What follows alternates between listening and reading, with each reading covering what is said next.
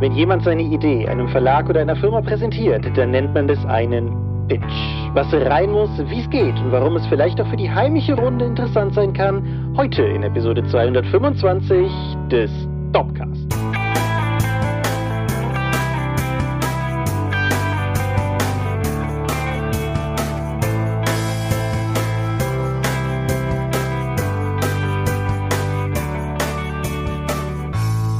Hi und herzlich willkommen zur Episode 225 des Dopcasts. Haben wir uns heute versammelt, über Dinge zu reden, die mit Rollenspiel zu tun haben. Und wenn ich wir sage, dann meine ich zum einen dich. Michael Skopje-Mingers, guten Abend. Zum anderen mich, Thomas Michalski. Hoi, und worüber reden wir heute? Pitch für Rollenspiele. Wie präsentiere ich mein Spiel? Genau. Das kommt ein bisschen überraschend, auch für uns, aber wir sind da mehr oder weniger gestern über dieses Thema gestolpert, also von euch aus gesehen letztes Wochenende. Und wir fanden es interessant genug, um es heute aufzurollen. Und wir werden mit Sicherheit auch, wenn wir zum Thema kommen, noch darüber reden, wie wir auf dieses Thema gekommen sind und so. Aber stellen wir das mal hinten an und werfen stattdessen einen letzten Blick zurück auf die zurückliegende Folge. Feedback war ja eher verhalten. Ja, es wurde vor allen Dingen unter der Folge nichts zur Folge gefragt, sondern über die Folge hinaus. Das haben wir alles in den Kommentaren beantwortet, so wie es notwendig war. Wir danken für die weiteren Hinweise und die Rückfragen und machen einfach weiter. Genau. Und wenn wir weitermachen, dann reden wir zum Beispiel darüber, dass du wo gewesen bist. Also du bist immer wo, aber wo Besonderes. Also überall da, wo ich bin, ist es etwas Besonderes, Thomas. Aber ich konnte letztes Wochenende die FeenCon in Bonn besuchen. Das ist nicht mehr Bonn-Bad Godesberg, sondern jetzt Bonn-Beul. Ja. Du warst letztes Jahr da vor Ort, als die zum ersten Mal unter der neuen Rigide und an neuem Standort stattfand. Mhm. Dafür war ich dieses Jahr dort und du nicht. Korrekt. Ich, ich habe die Long-Covid-Karte gespielt und bin einfach für mich zu dem Ergebnis gekommen, dass nachdem ich jetzt die letzten Wochenenden einige Veranstaltungen durchaus wahrgenommen habe, das jetzt das Wochenende war, was zu viel gewesen wäre und habe Batterien mhm. geladen. Vernünftig. Was du verpasst hast, ist eine FeenCon, die nochmal wesentlich größer war als das, was du vermutlich letztes Jahr gesehen hast, wobei die ja letztes Jahr schon größer war als das, was wir von Bonn-Bad Godesberg gewohnt waren. Mhm. Und das nach der Corona-Zwangspause und allem, ja. Ja, fand ich zumindest beeindruckend. Erstmal, dass man durch den gesamten großen Mittelalter-Außenmarktbereich dann auf diese riesige Schule zugeht. Wenn man links reingeht, inzwischen, das war glaube ich letztes Jahr nicht geöffnet, hat man dann Zugriff auf die Aula, in der Vorträge gehalten wurden, in denen Let's Plays stattfanden, wo man sich einfach in den großen Aula-Saal setzen konnte, um dann Leuten zuzuhören. Daneben war die Mensa, das heißt, du hattest auch die Möglichkeit, dich direkt in der Schulmensa mit Essen zu versorgen, wenn du nicht draußen im Außenbereich was geholt hast. Da in eine Ecke war dann auch ein, ein Rollenspielhändler reingezwängt, der wohl nicht mehr in die Sporthalle gepasst hat, wo die anderen Händler zu finden waren, zu denen kommen wir gleich noch, aber auch in dem Hauptgebäude war ein Brettspielverleih von Pegasus, wo Leute Brettspiele erklärt haben. Es war ein Tabletop-Verein vor Ort, die haben Leuten Interessierten Tabletop-Spiele gezeigt und auch Bemaltipps gegeben, wo man sich einfach hinsetzen konnte. Und die Sporthalle dieser Gesamtschule war eben vorbehalten für die Autoren, die Künstler und die Verlage aus der Rollenspielszene, wie man es eben kennt, die dort in mehreren Reihen und auch offensichtlich komplett ausgebucht dort ihre Ware, ihre Produkte, ihre Ideen an die Kunden gegeben haben. Mhm. Ja, wir wollten ja keine Con-Episoden mehr machen, aber deswegen nur kurz. Ich war beeindruckt. Also sowohl von der Organisation wie auch der Größe und auch der Menge an Besuchern und insgesamt alles, was geboten wurde, war schon eindrucksvoll und weit über dem, was ich im Kontext einer FeenCon, die ich an sich ja schon immer mochte, gewohnt bin. Also ich kann ja jetzt nur vom letzten Jahr aus extrapolieren und wir haben ja auch letztes Jahr über meinen Besuch an dieser Stelle hier gesprochen und ja, ich war, ich war letztes Jahr sehr angetan. Ich bin sicher, ich wäre es auch dieses Jahr gewesen. Ich wäre auch gerne da gewesen, aber wie gesagt, das war einfach, es war nicht im, nicht im Pensum drin gerade aber die die neue Location, die Orga, die dahinter steckt, auch einfach die die Professionalität, mit der diese Veranstaltung stattgefunden hat, auch letztes Jahr schon, ist ist wirklich einfach beeindruckend und hat die Feencon für mich auch auf eine Art und Weise auf den Plan zurückgeführt. Mir geht's wie dir, ich habe die immer gemocht, aber das ist schon noch mal eine neue Liga derzeit. Mhm. Ja. ja, die Dorp hatte auch einen Stand vor Ort. Nochmal vielen Dank an das Organisationsteam und unsere Standäffchen, die wir vor Ort da platziert haben. Die haben sich wacker geschlagen und es gab auch einiges an Interesse an den Dorp, an der Dorp und an den Dorp-Produkten, wie mir gesagt wurde. Ich war nur den Sonntag da. Mhm. Sonntagmittags habe ich mal vorbeigeschaut. Und ja, ich denke mal, nach meiner anfänglichen Skepsis, ob ich das überhaupt mal schauen sollte. Ich war jetzt nur in der Nähe, deswegen habe ich mir die eben gegeben. Aber ich denke, nächstes Jahr werde ich die mal bewusster dann über das ganze Wochenende vielleicht dann mal mitnehmen. Ja, kann ich, kann ich grundsätzlich auch nur jedem empfehlen. Ich habe letzte Folge mehr oder weniger im Scherz gesagt, kommt vorbei und kauft Bücher. Oh, das habt ihr getan. Also der Tom rief mich gestern Abend, also an dem Sonntag, an dem die Feencon dann auch geendet ist, rief er mich direkt noch an, um mir mitzuteilen, dass alle ein wie sechs Freunde, die wir extra nochmal haben nachproduzieren lassen für die Messe, auch schon wieder durchverkauft sind und Mystics of Gaia ist gut weggegangen und Geistergauner Talunken und so weiter auch. Das Einzige, was wir leider nicht am Start hatten, war die Hardcover-Ausgabe von Mystics of Gaia. Book on Demand sind vor einer Weile umgezogen und haben teilweise noch etwas unberechenbare Lieferzeiten. Deshalb ist das schlicht nicht da gewesen jetzt zum Wochenende. Aber oder bemerkenswerte Covermaterialien. Wir sind immerhin auch ein paar von den Sammlerausgaben unserer Bücher losgeworden, die aus unerklärlichen Gründen glänzen statt matt sind. Haha, das ist ein Irrtum, den Tom auch schon aufgesessen ist. Die ein wie sechs Freunde Produkte sollten eigentlich glänzend sein. Wir haben nur aus unerfindlichen Gründen, also für euch Hörenden, ich habe 15 ein wie sechs Freunde nachbestellt und zwölf von denen waren matt. Und ich habe keine Erklärung dafür. Aber eigentlich, eigentlich sind die Jugenddetektiv-Bücher glänzend immer gewesen. Also insofern, ja, ist auch, ist auch im Prinzip wurscht. Es ist das gleiche drin, es sieht in beiden Fällen gut aus und ja, das sind halt die Abenteuer der, der On-Demand-Produktion. Ja. Tom hat vor Ort auch Videos aufgenommen. Es gibt genau. also Interviews, es gibt Atmosphärenvideos, es gibt Atmosphärenaufnahmen. Also wenn ihr die FeenCon verpasst haben wolltet oder euch mal einen Eindruck davon geben wollt, wie es da inzwischen aussieht, könntet ihr bald im Videokanal der Dorp auf YouTube dann die Gelegenheit dazu haben. Genau, ich habe gestern auch versucht, Tom den, die Pistole auf die Brust zu setzen und damit ich an dieser Stelle sicher sagen kann, dass die Sachen schon online sind, wenn diese Folge online geht, war sich nicht ganz sicher. Aber möglicherweise sind die schon online und falls sie es nicht sind, solltet ihr morgen oder so auf dem Dorp YouTube-Kanal mal ein paar Mal refreshen, dann sollten die nämlich dann irgendwann auf jeden Fall zeitnah kommen. Auf jeden Fall Aber der Plan wir ist, haben ja dass, auf, wir haben ja auch auf der Dorp-Seite unten, dass man die neuesten Videos sehen kann. Richtig, ja. Dann haben wir vielleicht mal ein neueres Video als die Spielmesse 2022. Genau. Das, das ist der Plan. Und ich bin auch gespannt, es sind auch ein paar Leute interviewt worden, die, die wir, glaube ich, in der Form noch nicht interviewt haben. Das eine, von dem ich weiß, ist das Obscuriat Walser, auf das ich hier vor einer Weile auch schon mal hingewiesen habe, die Cthulhu Props bauen und so. Die sind auch interviewt worden, das weiß ich, weil die da waren. Und insofern, ne, ich denke, das, das wird schon durchaus cool und wird auch Schauwerte haben. Insofern könnt ihr reingucken, könnt ihr gucken. Aber das war's mit den Themen vor dem Thema. Genau. Und damit kommen wir eigentlich auch schon zu den Medien. So apropos könnt ihr gucken und so. Ja. Kannst du mal loslegen? Ja, ich habe nichts zum Gucken. also, derzeit läuft auf Paramount Plus eine oder Paramount Plus eine neue deutsch produzierte Fernsehserie namens Kohlraben Schwarz. Aber bevor Kohlraben Schwarz eine Fernsehserie war, war es ein Audible-Hörspiel. Und darüber wollte ich heute reden. Hm. Disclaimer vorweg. Da sind Leute dran beteiligt, die wir kennen. Keiner, mit dem wir so richtig dick befreundet wären, aber eben durchaus Leute, mit denen uns Pfade in der Vergangenheit schon verbunden haben sei dazu gesagt, ich bin da mit Sicherheit auch zum gewissen Maße voreingenommen. Auf jeden Fall, Kohlraben Schwarz erzählt die Geschichte eines Psychologen namens Stefan Schwab, der ja grundsätzlich erstmal einfach nur in Bayern ist und als Psychologe arbeitet und der dann nochmal von der von der Polizei hinzugezogen wird, wo er wohl früher auch mit zusammengearbeitet hat, weil es da einen Fall gibt, wo sie seine Expertise haben wollen. Aber es dauert nicht lange und das ist jetzt auch wirklich kein Spoiler, bis sich herausstellt, dass dieser eine Fall vielleicht gar kein Einzelfall ist und das, was all diese Fälle verbindet, ist das Motiv Märchen. Es sind alles grässliche Gräueltaten, aber die Motive, die dahinter stecken, sind immer Märchen. Einige davon sind eher bekannt, einige davon sind eher unbekannt, aber nichtsdestotrotz, das ist quasi der rote Faden. Und es baut sich dann im Laufe der ersten von den zwei Audible-Staffeln eine Art Heldengruppe zusammen. Es gibt eine Polizistin namens Anna Leitner, die mit ihm zusammenarbeitet seine Ex-Frau Susanne wird in die ganze Sache reingezogen, genauso wie deren neuer Freund, der evangelische Pfarrer Franz, mit dem sich Stefan hervorragend und zum Missfallen seiner Ex-Frau hervorragend versteht. und ähm, ja, Genretechnisch ist das Ganze ein bisschen diffuser, möchte ich sagen. Das Ganze ist auf der einen Seite durchaus von einer ernsten Storystruktur geprägt. Also es gibt diesen Plot, es gibt diese Morde, die sind auch teilweise wirklich deftig. Insofern ist es Teil Krimi, Teil Horror. Aber wenn man einige der beteiligten Leute so auf dem Schirm hat, dann wird es einen auch nicht überraschen, dass das Ganze auch eine humoristische Komponente hat. Tommy Krabweis, der Mann hinter Bernd das Brot und auch in vielen anderen Zusammenhängen, unter anderem auch über die RPC, immer schon rollenspielnah gewesen und so, ist einer derjenigen, die sich die Serie erdacht haben und der Comedian Michael Kessler ist ein anderer, der spricht auch den Stefan Schwab, ist ein anderer, der damit involviert ist. Der dritte, der in der Entstehung der Serie involviert ist, ist die größte persönliche Nähe zu uns, Christian von Aster, Schriftsteller, Drehbuchmensch und so weiter und so fort, hat vor tausend Jahren für unseren Zoro Pro und Epilog gesprochen. Wie gesagt, das sind keine engen Connections, aber nichtsdestotrotz, der ist da halt auch drin involviert. Tonal ist es, ist es halt auch, wie soll ich das sagen? Es ist auf der einen Seite trifft es, glaube ich, sehr intentional den Ton eines piefigen deutschen Hörspiels. Halt in dieser, in dieser tümelnden Art und Weise, die Jugenddetektive oder so auch haben.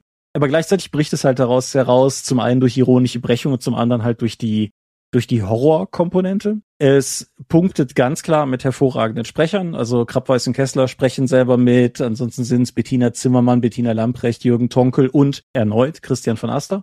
Und viel von dem Humor basiert auf Dialoghumor und die guten Sprecher tragen natürlich ihr Übriges dazu bei. Aber auch die Handlung ist durchaus, durchaus ordentlich. Die erste Staffel habe ich schon irgendwann letztes Jahr gehört. Die zweite Staffel habe ich jetzt gerade erst gehört, weil ich die noch gehört haben wollte, bevor jetzt die Serie bei mir auf dem Plan stand. Und beide sind gut. Die zweite ist ein bisschen schräger. Wenn mich meine Erinnerung an die erste Staffel nicht trügt, ist die zweite ein bisschen schräger. Aber beide haben Spaß gemacht. Beide haben in sich eine coole Geschichte, aber es ist auch eine zusammenhängende Geschichte. Also nicht mit Staffel 2 anfangen, sondern auf jeden Fall vorne. Und warum auch nicht. Beide sind auf Audible. Beide kosten jeweils ein Guthaben. Kann man also durchaus gut mitnehmen. Und ja, also Kohlraben schwarz heißt das ganze Ding. Mir hat's sehr gut gefallen. Toll. Ich habe mich etwas weniger deutschem, aber dafür mehr klassischem gewidmet, indem ich in 80 Tagen um die Welt gehört habe. Aha. Aber auch bei Audible. Katsching?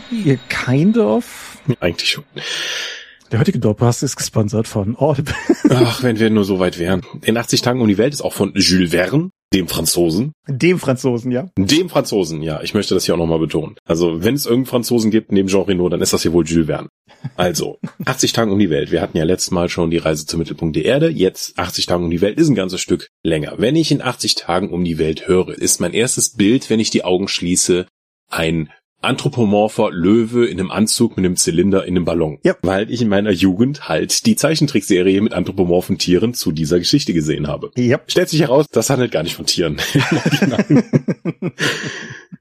sondern wir begleiten Phileas Fogg, den phlegmatischen und eigentlich in guten Teilen auch schon autistischen Gentleman, seinen Diener Passepartout und halt noch eine kleine weitere Gruppe an Menschen, die nicht die ganze Zeit während der Geschichte dabei sind, auf ihre Reise in 80 Tagen um die Welt. Wie der Aufhänger ist etwas, was Cthulhu-Fans vielleicht kennen sollten. Gentlemen sitzen im Club zusammen, es wird diskutiert, was geht und was nicht. Dann sagt einer, doch, das geht und ich wette so und so viel Pfund da drauf und dann sagen die anderen, nee, ich setze dagegen und dann wird das einfach gemacht. Das reicht als Aufhänger. ja, Phileas Fogg ist wie gesagt schon mal ein bisschen schwierige Person. Er hat den vorherigen Hausdiener entlassen, weil das Wasser 34,5 Grad statt 36 Grad warm war oder so. Mhm. Und deswegen sieht äh, Passepartout, der äh, herkuleske Körperbauathlet, jetzt seine Chance gekommen, an einem neuen Herrn zu dienen. Das Verhältnis zwischen Diener und Herr ist sowieso etwas, worüber man bei Jules Verne sprechen müsste. Mhm. Weil die ganzen Dinger ziehen sich dadurch, dass eigentlich viele von den Dienern halt ihre komplette Erfüllung im Dienen finden und auch eigentlich, wenn sie keinen Herrn mehr haben, einfach aufhören zu existieren.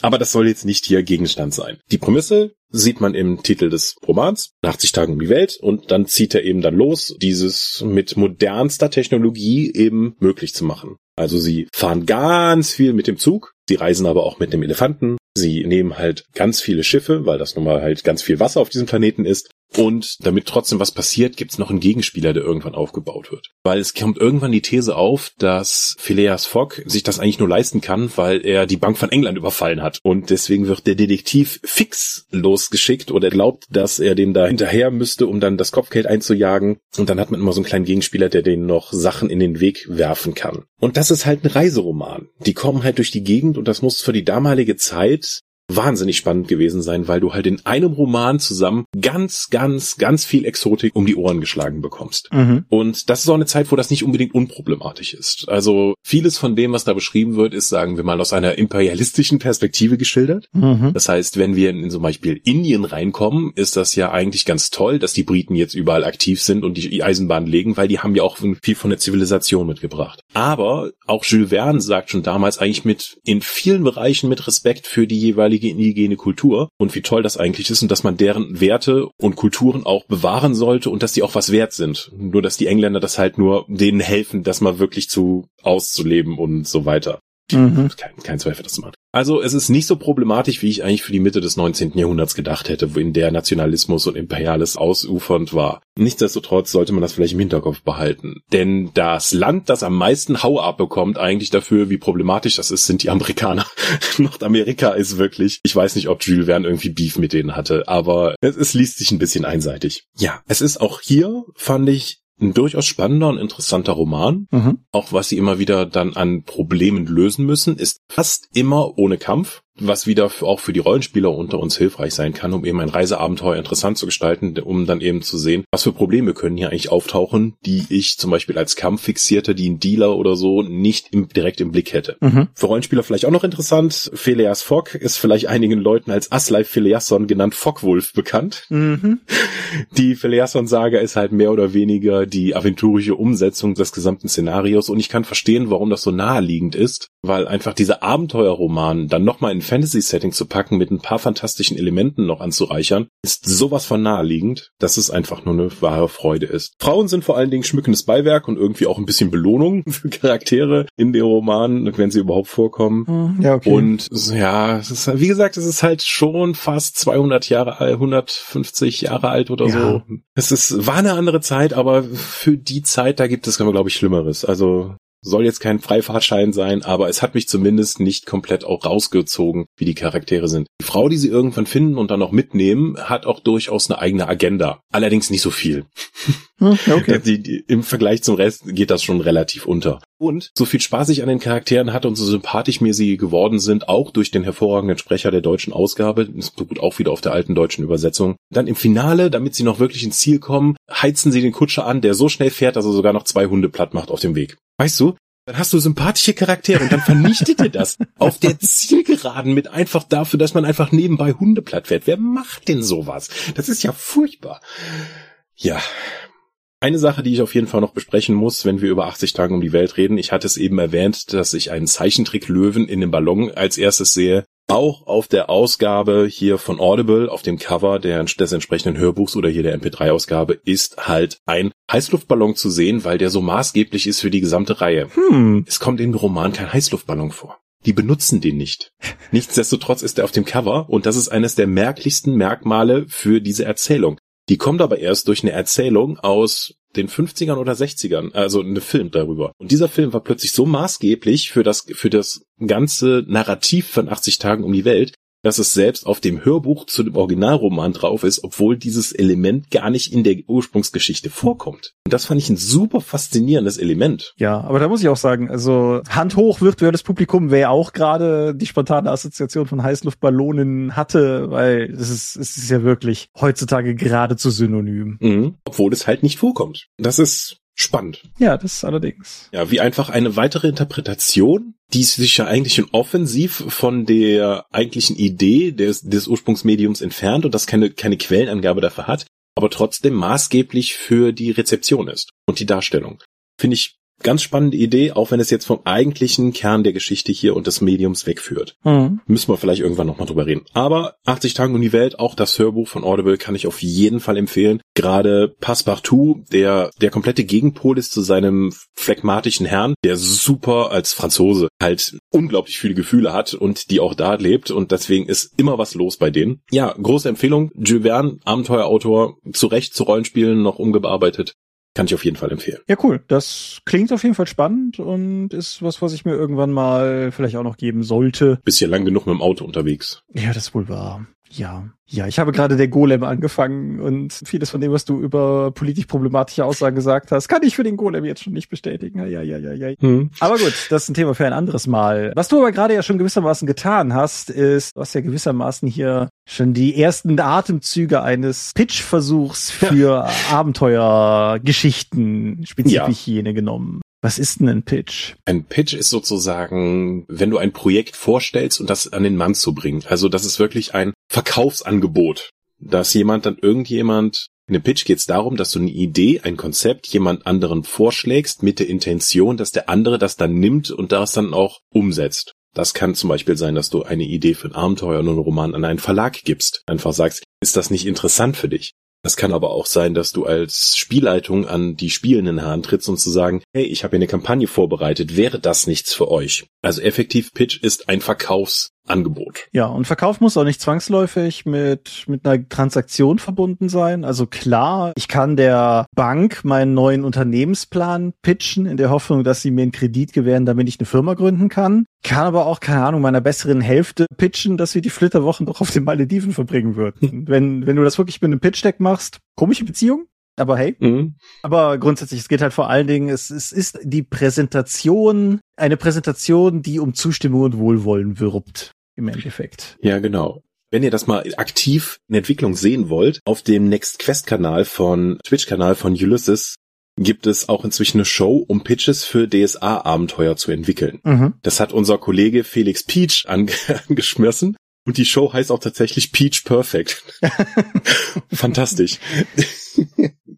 ja, da, also es geht um DSA, aber trotzdem das Feedback dazu aus der entsprechenden Community war sehr positiv für die ersten beiden Episoden, die jetzt durchgegangen sind zu der Zeit, als wir das hier aufnehmen. Vielleicht kann man sich ja da mal eine Inspiration holen, wie der genaue Ablauf ist. Genau, eine, eine andere Form von Inspiration, das verdient auch noch Erwähnung, bevor wir so richtig reingehen, ist der Anlass gewesen, weshalb wir überhaupt diese Folge heute aufnehmen. Es geistete vor ein paar Tagen auf Twitter und dann in angeschlossenen Anstalten ein, ein Bild herum, das ein isometrisches Dorf und ein viele Stockwerke nach unten reichendes symmetrisches Kellergewölbe zeigt und das als die einzig wahre Art des Game Designs proklamiert ein Bild, das aus dem ursprünglichen Pitch-Document vom ersten Diablo stammt. Und ich hatte das wiedererkannt, weil ich mir das Pitch-Dokument irgendwann mal angeschaut hatte und hatte das dann noch bei uns auf dem Discord gepostet. Ich packe auch noch mal einen Link hier unter die Folge. Und darüber waren wir halt ins Gespräch gekommen, weil es schon ein spannender Einblick ist. Klar, Computerspiele ist immer ein bisschen was anderes als Rollenspiele, aber wie halt damals in den 90er Jahren dieses heute Millionen-Dollar-Franchise an die Firma getragen wurde oder auch an Investoren. Mhm, genau. Also da gab es zum einen so eine Art Moodboard, dass man mit Illustrationen und ein bisschen Text dann versucht zu beschreiben, dass es ja ein düsteres Spiel sein soll und wie man sich das ungefähr vorstellt. Es gibt Risszeichnungen dazu, wie isometrische Ansichten überhaupt aussehen,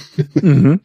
was ich ganz spannend fand. Und dass hier mehrere Grundlagen gesetzt werden dafür, wie dieses ganze Game-Konzept aussehen soll. Der spannendste Aspekt in diesem Diablo-Pitch war für mich, dass die Kernidee der Macher dahinter war, ein rundenbasiertes Rollenspiel zu haben. Mhm. Alles andere in diesem Dokument ist effektiv so, wie wir es später aus Diablo kennen, mit der ganzen Konzeptionierung. Aber es ging halt darum, wir machen daraus ein rundenbasiertes Rollenspiel mit, wo du dann nach und nach deinen Charakter auch verbessern kannst. Wobei halt, was am Ende dabei rauskam, ist halt das erste wirkliche Action-Rollenspiel, das dieses ganze Genre, das halt die Formel gefunden hat, um dieses Genre wirklich zu definieren. Mit Action-Rollenspiel mhm. weg von diesem klassischen rundenbasierten, eher trägen, aber dafür taktisch anspruchsvollerem Rollenspiel-Ideen. Ja, die, die Gameplay-Beschreibung liest sich, finde ich, teilweise mehr wie XCOM als wie, wie Diablo. Mhm. Genau. Und was ich daran auch interessant fand, war, also zunächst mal, wenn ihr das jetzt hier gerade hört und das interessant findet, das Ding hat acht Seiten, also das kann man sich wirklich mal anschauen, war die sehr systematische Aufschlüsselung von Zeitplänen, die auch komplett drin war, direkt mit, mit so Zeitachsen, wann an was gearbeitet werden soll. Also das war wirklich ein, ein sehr durchkonzeptioniertes Ding und deutlich über relevante Abgrenzung, auch wenn es ins selbe Thema reinfällt. Es ist nicht einfach nur ein Elevator-Pitch gewesen. Mhm. Ein Elevator-Pitch, das haben wir mit Sicherheit schon mal gehabt, ist, ist auch eher ein geflügeltes Wort als was anderes und ist die Zusammenfassung eines Projektes, einer Idee, einer Kampagne, eines Buches, was auch immer,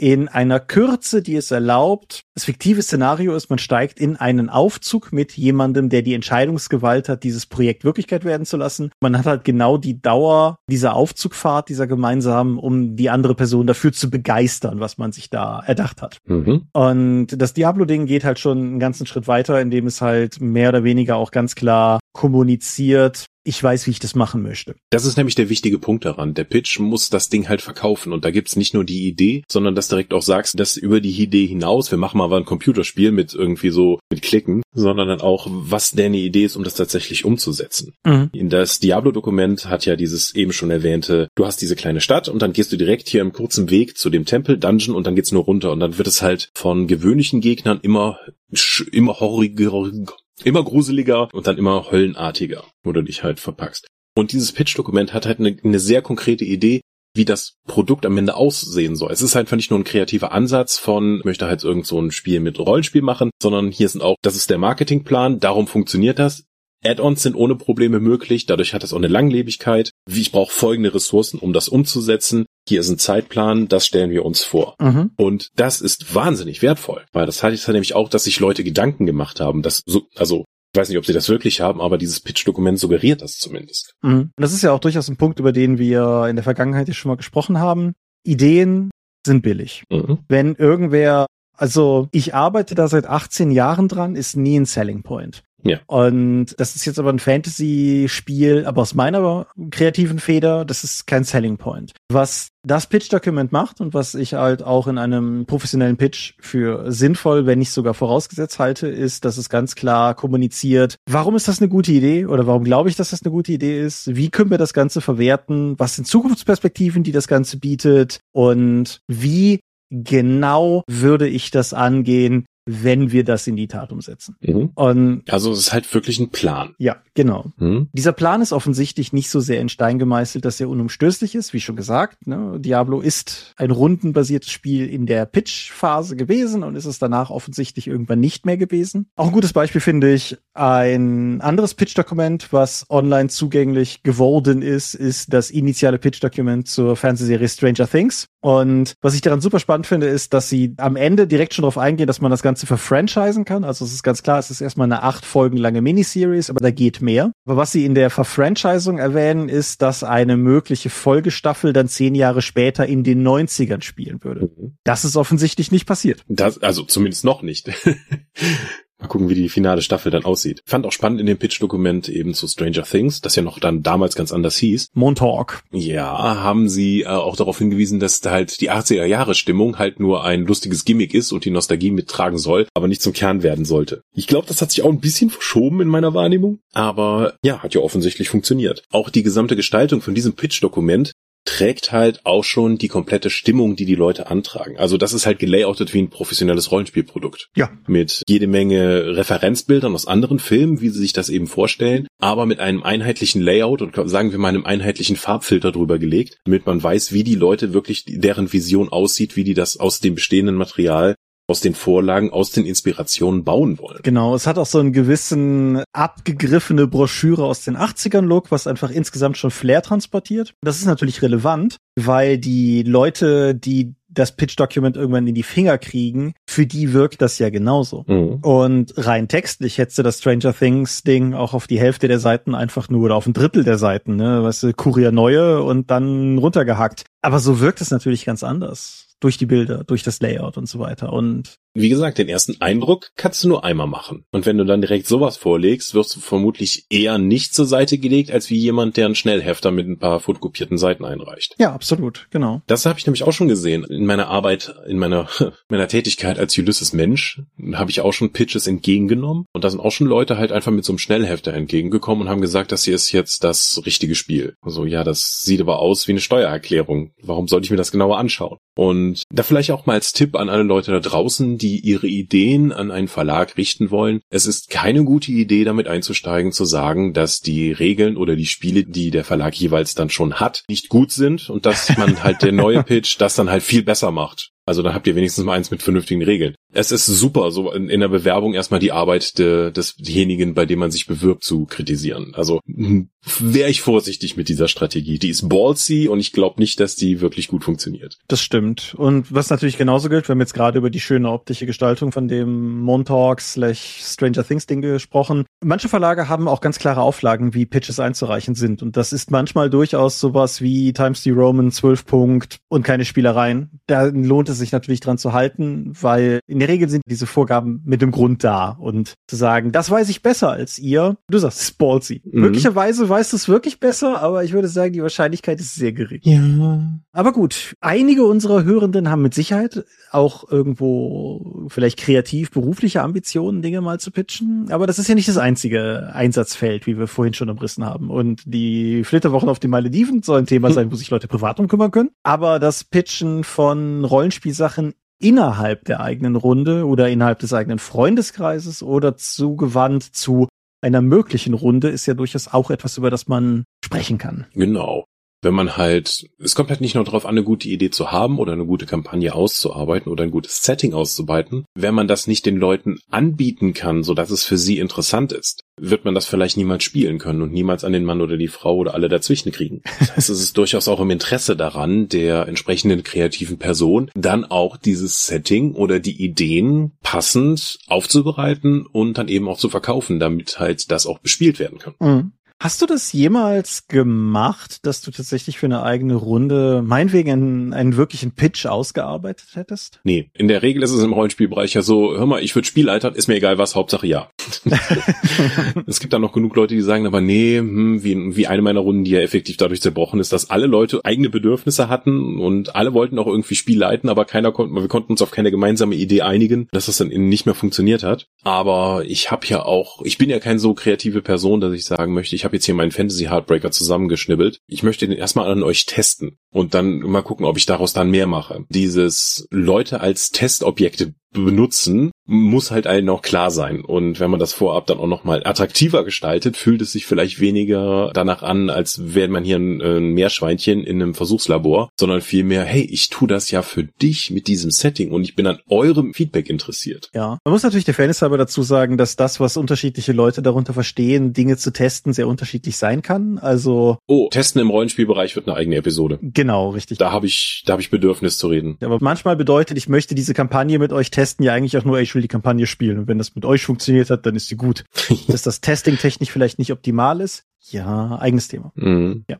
Ja, aber es gibt ja auch genug Randthemen, die vielleicht für die eigene Runde funktionieren, die dann aber nicht kommerziell nicht interessant sind. Wenn du jetzt sagst, hier der Verlag hat ja schon drei Fantasy-Rollenspiele, deswegen kann ich ja was meine frische neue Idee bei dem unterbringen. Das ist so ein Western-Superheldenspiel im Asia-Setting. Was hältst du davon? Lass uns das hier mal spielen. Das kann für jede Heimrunde dann irgendwie total interessant sein, weil das so ein unverbrauchtes Setting ist. Jeder Rollenspielverlag wird sagen, oh mein Gott, wie kann man so viel Kassengift miteinander kombinieren? Es fehlen die Piraten. Ja, also das große Piratenrollenspiel, Mantel- und Ding-Rollenspiel ist ja jetzt auch eher krachend gescheitert. Das war durchaus mein Punkt. Also ja. Western-Rollenspiele funktionieren nur bedingt, Piratenrollenspiele wüsste ich, also egal, auf jeden Fall. Das, das ist alles richtig, was du Hm. sagst. Oder auch, es kann auch sein, dass die in einem bestimmten Markt nicht funktionieren. Wenn du, sagen wir mal, so eine absurde Idee hast wie, ich bring mal ein nicht übernatürliches Bürgerkrieg in Amerika Rollenspiel als historische Grundlage auf dem deutschen Markt, weil das hat bestimmt seine Fans. Nee, nee, glaube ich nicht. Hm. Funktioniert nicht so. Ja, klar. Selbst mit einem guten Pitch kommst du da nicht wirklich weiter, weil das Thema nicht fängt. Nee, es sei denn, du, also es sei denn, es ist halt der Pitch, der die Frage beantwortet, die ich gerade nicht beantworten könnte, nämlich, warum soll man das denn spielen? Mhm. Was ich noch aus eigener Erfahrung beisteuern kann zum Thema Pitches und so, ich habe nie in dem Sinne ein Pitch-Dokument vorbereitet oder irgendwie einen Pitch-Vortrag gehalten. Das fände ich auch weird.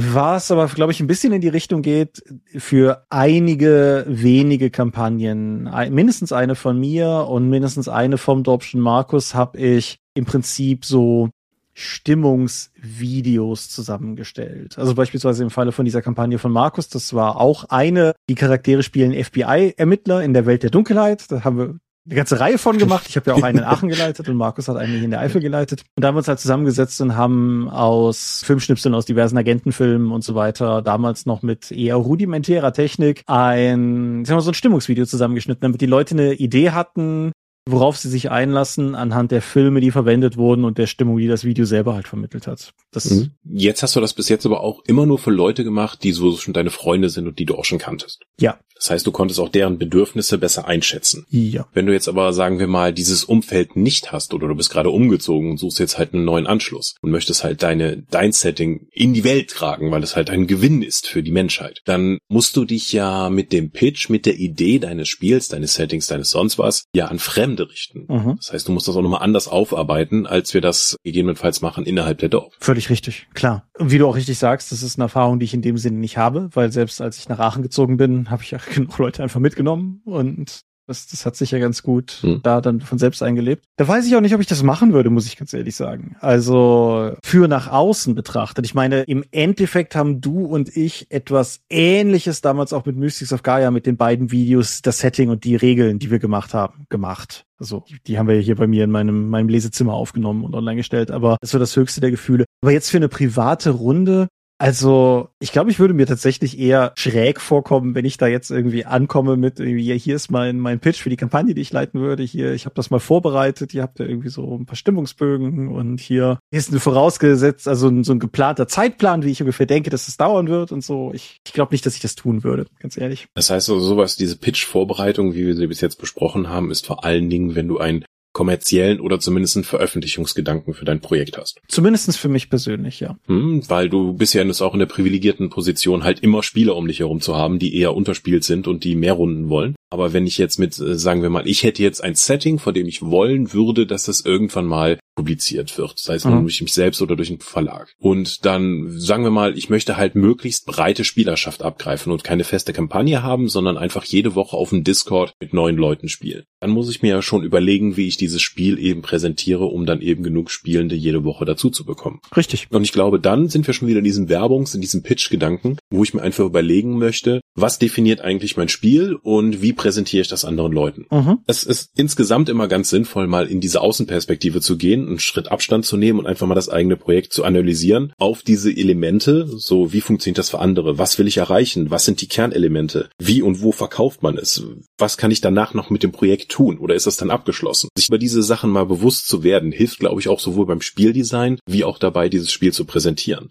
Weil was ich meistens im Rollenspielbereich sehe, ist das, was du eben schon eben erwähnt hast mit ich arbeite seit 14 Jahren dran, ich habe jetzt 700 Seiten Hintergrundbeschreibung, es ist so und so, dass das Imperium da und da. Das will ich alles gar nicht wissen. Das ist quasi nur die Farbe, die später dann auf das alles draufgeworfen wird. Mhm. Ich möchte diese Kernpunkte, die Kernthese von dem Setting eben dann formuliert sehen dann auch wissen, was, wen spiele ich da, was tue ich da und was muss ich überwinden, um diese Ziele zu erreichen. Das sind so die drei Grundpunkte, die wir, glaube ich, auch schon mal besprochen hatten, die auch in dem Pitch dann zu finden sein sollen, sollten, um dann eben zu entscheiden, ob man, ob man das mit diesem Setting, diesem Spiel dann überhaupt tun kann. Mhm. Ich hatte mir mal im Vorfeld zu der Folge jetzt überlegt, was quasi für mich Leitfragen wären und ein paar davon haben wir heute schon gestreift, aber jede davon sollte knapp beantwortet sein. Aber was mich grundsätzlich interessiert, es muss nicht unbedingt alles beantwortet sein, aber was ist das Spiel? Also einfach, da sind wir wieder beim Elevator Pitch, aber was ist das Spiel? Wer ist die Zielgruppe? Warum glaubt der Pitchende, die Pitchende, dass das irgendwie eine gute Idee ist? Was ist das Potenzial, was die Person auch über, sagen wir mal, ein initiales Produkt hinaussieht oder über halt die initiale Idee hinaussieht? Wie soll es realisiert werden? Und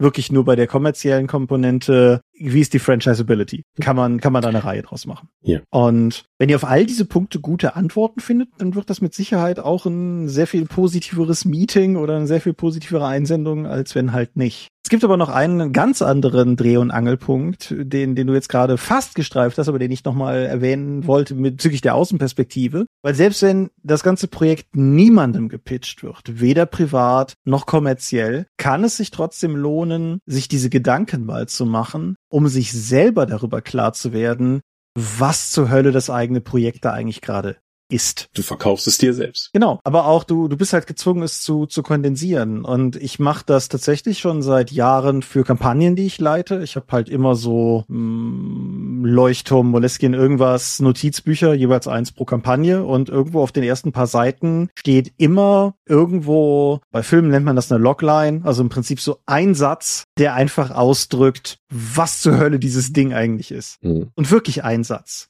Nicht drei nicht fünf, nicht ein ganzer Absatz, sondern mhm. ein Satz, der versucht auf den Punkt zu bringen, worum es geht, inhaltlich und tonal. Und ich persönlich finde das super hilfreich. Aber gerade auch, ich meine, du machst ja eher kürzere Sachen, ich mache eher längere Kampagnen. Und erfahrungsgemäß irgendwo zwischen, weiß ich nicht, Sitz, Sitzung 30 und 40 sitzt du vielleicht irgendwann auch mal da und denkst dir, was mache ich hier eigentlich gerade? Und das einfach nur mal zu haben als, als Anker, drauf zu gucken und zu sagen, richtig, damit sind wir gestartet, finde ich unglaublich wertvoll. Hm. Warum haben wir schon wieder eine Musical-Episode? So, wollten wir nicht eigentlich ein düsteres Horror-Setting haben?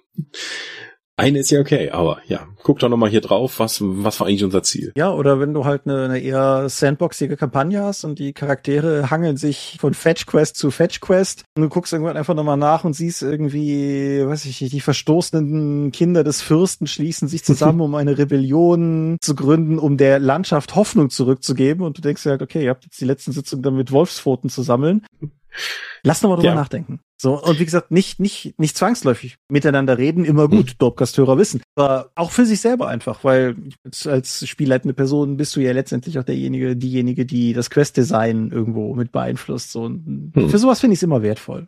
Und ja. insofern, sich selber sagen zu können, was diese komische Kampagne oder dieses komische Homebrew-System oder so ist, bedeutet halt auch immer, dass man es durchdrungen hat. Weit genug zumindest, um eben jenes machen zu können. Ja.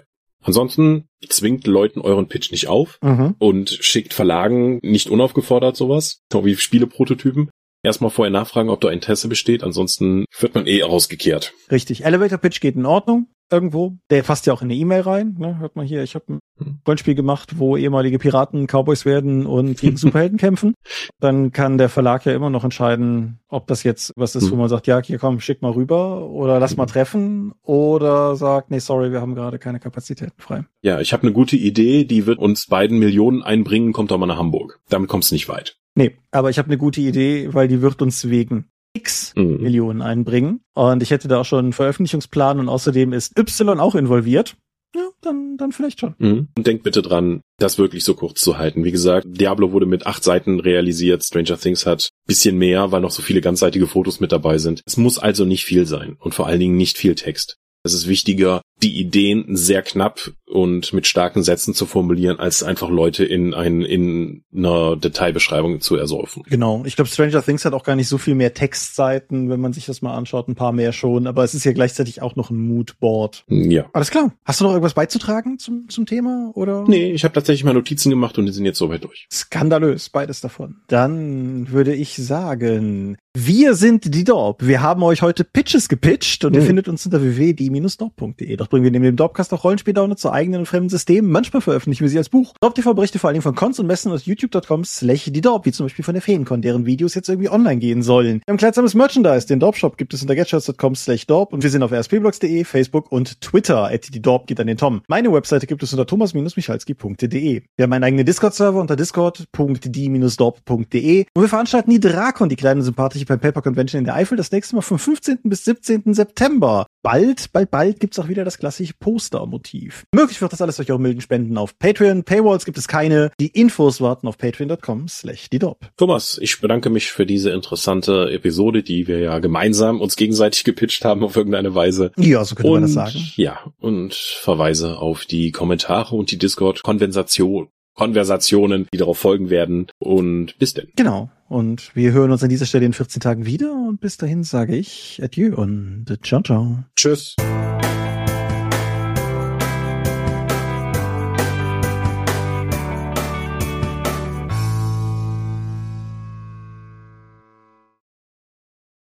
Ja, was ja. meinst du? Ob sie anbeißen? Denke, also bitte, das Episode 226. 25. Ich habe gerade erst den Titel geändert, richtig, du hast recht. 225. Also von Pitchen, wir müssen unseren Podcast zumindest nicht mehr den Leuten pitchen. Für irgendjemand ist es immer die erste Folge. Weiß ich nicht, die fangen ja meistens vorne an. ja, armen Schweine. Ja, wenn es deine erste Folge war, liebe hörende Person, herzlich willkommen. Wir sind alle 14 Tage hier und so. Mit Audible, wenn ihr uns sponsern wollt, dann schickt mir. Ja, Audible, ja bitte. Oder auch wir bewerben auch Küchen und so, Einbauküchen, das ist kein Problem für uns. Ich mache keine Werbung für, wie heißt das Ding, Raid Shadow Legends? Ich glaube, da ist richtig Geld zu holen, Thomas. ja, aber ich habe auch Anstand. Okay, Doom, Doom, hier, das Doom-Handyspiel. Wenn ihr Werbung bei uns schalten möchtet, meldet euch. Ich spiele das eh jeden Tag. das ist schon nicht mehr Pitchen, das ist Betteln, was wir hier machen. Insofern würde ich sagen, ich drück mal einfach auf Stopp. Ach ja. Auch in diesem Monat möchten wir euch an dieser Stelle wieder für eure großzügigen Spenden auf Patreon danken, denn nur durch eure Unterstützung ist dieses Projekt in der heutigen Form möglich. Und unser besonderer Dank gebührt dabei wie stets den Top Ones, also jenen, die uns pro Monat 5 Euro oder mehr geben. Und im Juni 2023 sind das Aika, Alishara, Vitus Arcanion, Arudwan aka AGS, Lambert Behnke, Big Bear, Creatio ex nihilo, Daniela, Daniel Doppelstein, Dorifer, Joachim Eckert, Exeter, Excalibert, Björn Finke, Kai Frerich, Marcel Gehlen, Alexander Hartung, Jörn Heimeshoff, die 100 Questen Gesellschaft, Stefan Lange, Lichtbringer, Lightweaver, Christoph Lühr, Angus MacLeod, Volker Mantel, Moritz Melem, Miles, Nibi, Ralf Sandfuchs, Sawyer the Cleaner, Ulrich A. Schmidt, Oliver Schöne, Jens Schönheim, Christian Schrader, Alexander Schendi, Patrick Siebert, Lilith Snow White Pink, Sphärenmeisters Spiele, Stefan T., Florian Steury, Sven, Technosmurf, Teichdragon, Tellurien, Jeremias W., Talian Bertimol, Xeledon und Marco Zimmermann.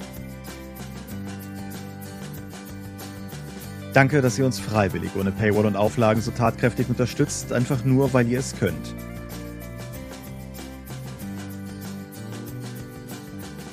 Danke.